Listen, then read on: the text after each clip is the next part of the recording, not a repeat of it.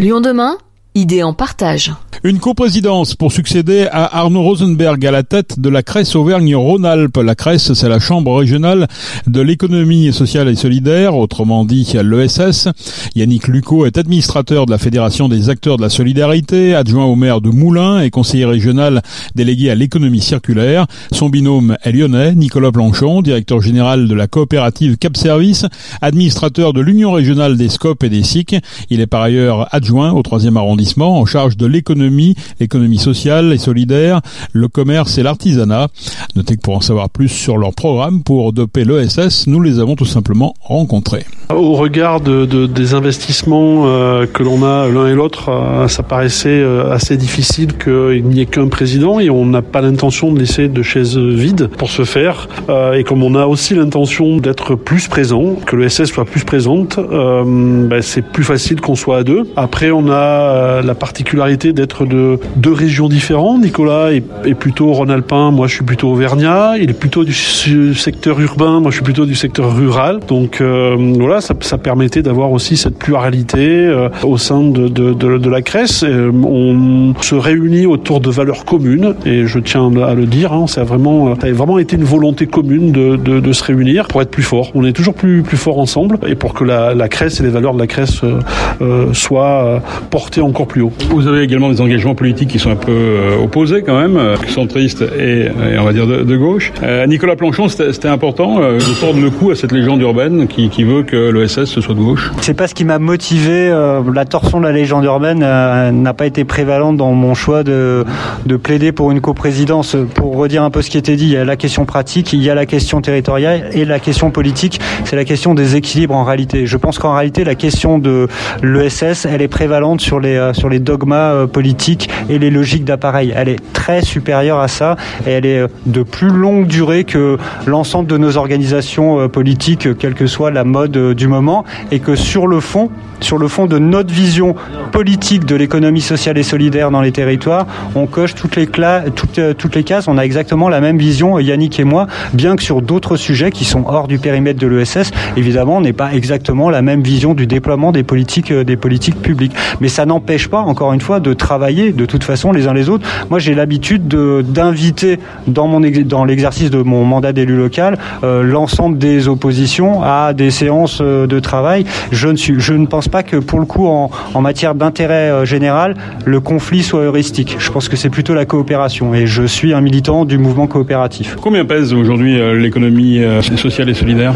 Alors déjà en termes d'emploi, c'est près de 330 000 emplois donc sur la région Rhône-Rhône-Alpes. Nous sommes euh, parfois la première ou la deuxième région si on doit se comparer à la région Île-de-France. C'est euh, un emploi sur sept, qui est beaucoup. Euh, je, je prends souvent l'exemple du département dans lequel je, je travaille, le département de l'Allier, et pour lequel l'économie sociale et solidaire est le premier employeur avec 11 000 emplois. L'ESS pèse de plus en plus. D'ailleurs, en 10 ans, c'est plus 0,5% d'emplois et elle va continuer peser de plus en plus parce que je crois qu'aujourd'hui, les jeunes, les employés de demain veulent du sens dans leur emploi, veulent s'y retrouver. Et euh, on n'est qu'au début. La preuve, la, loi, ESS date de 2014. Elle n'a que 10 ans. Elle n'aura 10 ans que l'année prochaine. Euh, je crois qu'on a encore euh, plein de choses à construire. Qu'est-ce qu'il faut pour se revendiquer de l'ESS, Nicolas Planchon? C'est juste une question de statut ou, ça va plus loin? Ce que disent souvent les, les chercheurs et les observateurs ESS, c'est que statut ne vaut pas vertu et réciproquement euh, c'est un petit peu euh, l'aphorisme en forme de, plaisanterie. Au-delà de ça, il y a évidemment les questions statutaires qui définissent les grandes familles de l'économie euh, sociale et solidaire. Hein. C'est-à-dire que quand on est une coopérative, si je prends l'exemple singulier de ma famille, il y a un dépôt liste ministère qui est subordonné à un nombre très important de critères, notamment sur la question des réserves, sur la part capital travail, sur la gouvernance, c'est-à-dire que les salariés doivent être majoritaires. Et c'est pareil dans le tissu associatif, c'est aussi euh, le statut qui fait l'organe et la génétique de l'économie sociale et solidaire. Au-delà, on s'aperçoit qu'il y a un certain nombre d'acteurs, d'entreprises du secteur conventionnel qui partagent les mêmes valeurs de fond, alors qu'ils sont dans des, euh, dans des organisations qui n'ont pas d'instance démocratique où euh, finalement la place du citoyen salarié est inexistante existantes. On est simplement sur une logique de subordination ou de, ou de conflit.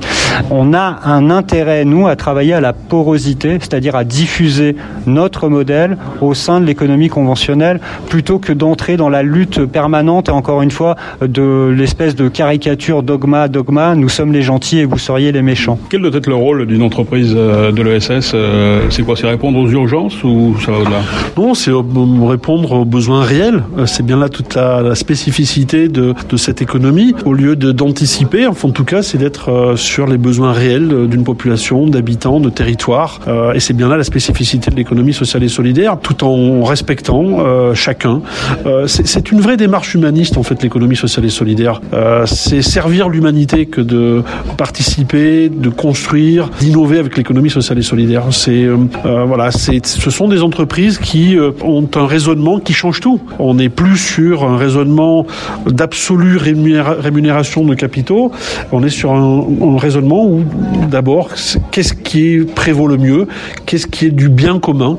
Et le, on a, il n'y a plus cette obligation là et ça change complètement la forme, le sens euh, d'une mission ou d'un emploi. Est-ce qu'on est forcément, forcément euh, fortement subventionné quand on, quand on est dans l'ESS Là aussi, c'est un petit peu une légende urbaine Alors, on est, on est typiquement dans la légende urbaine. Alors, je plaide pour euh, qu'on soit subventionné très fortement. Ce serait, ce serait merveilleux.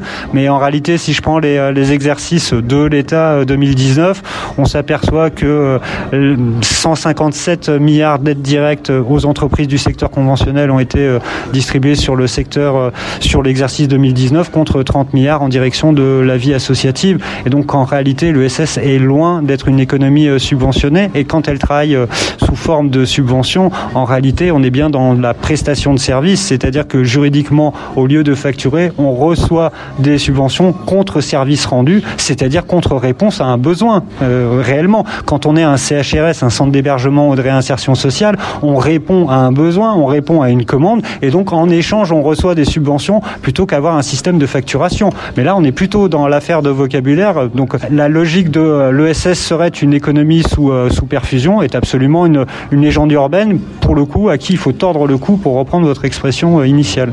C'est quoi le statut aujourd'hui de la CRES C'est l'équivalent d'une CCI, par exemple? Pas complètement. Aujourd'hui, on est sous forme associative, mais on n'a pas la même histoire. Les CCI sont bien plus âgés que nous. Notre histoire, nous, elle a commencé réellement en, en 2014, où l'Assemblée nationale, les députés se sont exprimés sur cette nécessité de légiférer pour ce, ce, modèle économique, ce nouveau modèle économique et cette nouvelle façon d'entreprendre. Donc il faut laisser un peu le temps au temps. Nos têtes de réseau bougent, ESS France bouge, euh, nous nous bougeons. La preuve, c'est que c'est notre première conférence de presse et on continuera à en faire au besoin à chaque fois qu'on en aura besoin euh, sur euh, aussi la, nécessité euh, que, l'on que l'on a de peser encore davantage en termes d'adhérents. Il y a des gens qui font de l'ESS qui ne le savent pas encore. Donc on va leur dire qu'ils font de l'ESS, qu'ils peuvent nous rejoindre.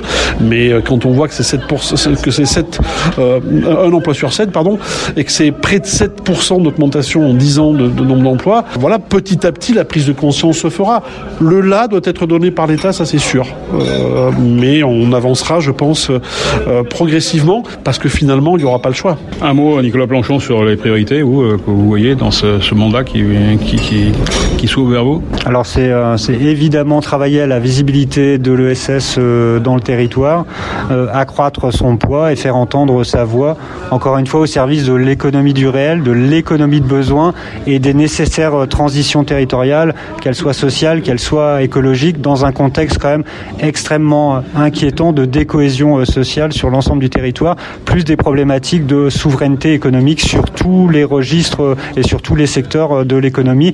Et là, on sait que l'ESS a des réponses puisqu'elle a une capacité d'innovation qui est supérieure à l'économie de droit commun. Et pour qui ne connaîtrait pas euh, l'ESS, il y a un site, euh, une plateforme en tout cas qui s'appelle Ambition ESS. On va conclure avec ça, Nicolas Planchon. Oui, donc euh, la, le, le, site internet Ambition ESS regroupe toutes les informations qui sont liées à l'ESS dans le territoire Auvergne-Rhône-Alpes. Vous, tapez dans n'importe quel moteur de recherche Ambition ESS et vous aurez toutes les informations, y compris l'accès au site de la CRES, la Chambre régionale d'économie sociale et solidaire en Auvergne-Rhône-Alpes. Yannick Lucot et Nicolas Planchon, désormais co-président de la Cresse Auvergne-Rhône-Alpes.